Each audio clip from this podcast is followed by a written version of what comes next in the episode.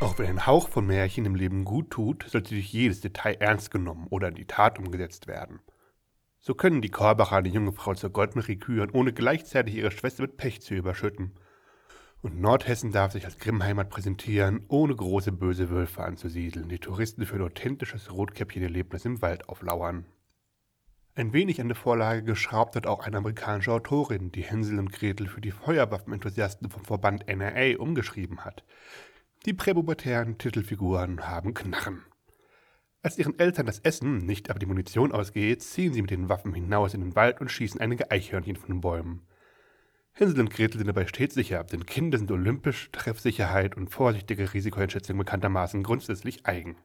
Auch die Hexe wird letztlich unter Androhung von Waffengewalt friedlich verhaftet und landet nicht im Ofen. Die Lektion der NRA Kinder zu bewaffnen ist völlig sicher, füllt Bäuche und ist der wahre Weg zur Gerechtigkeit. Da versteht es jemand wirklich, Märchen aufzutischen.